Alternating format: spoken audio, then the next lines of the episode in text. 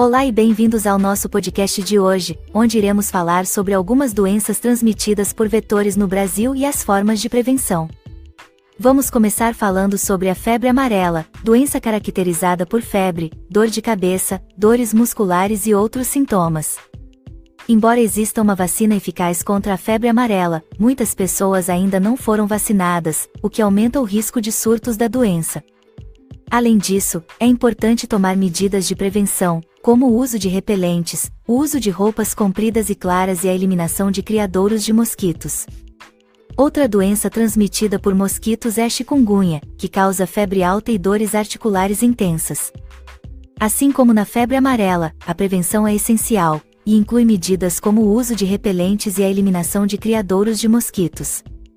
A zika é outra doença transmitida por mosquitos, que pode causar sintomas como febre, dor de cabeça e erupções cutâneas.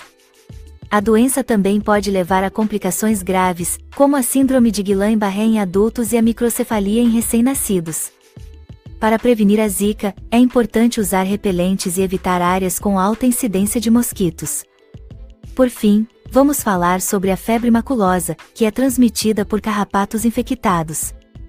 A doença é caracterizada por febre alta, dores de cabeça e no corpo, além de outros sintomas.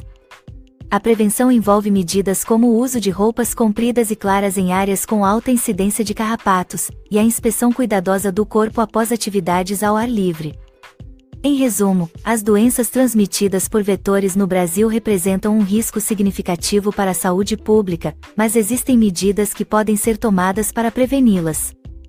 A vacinação, o uso de repelentes e a eliminação de criadouros de mosquitos e carrapatos são algumas das medidas mais importantes. Lembre-se sempre de consultar um médico em caso de sintomas suspeitos e de seguir as orientações das autoridades de saúde. Esperamos que este podcast tenha sido útil e informativo para você. Até a próxima!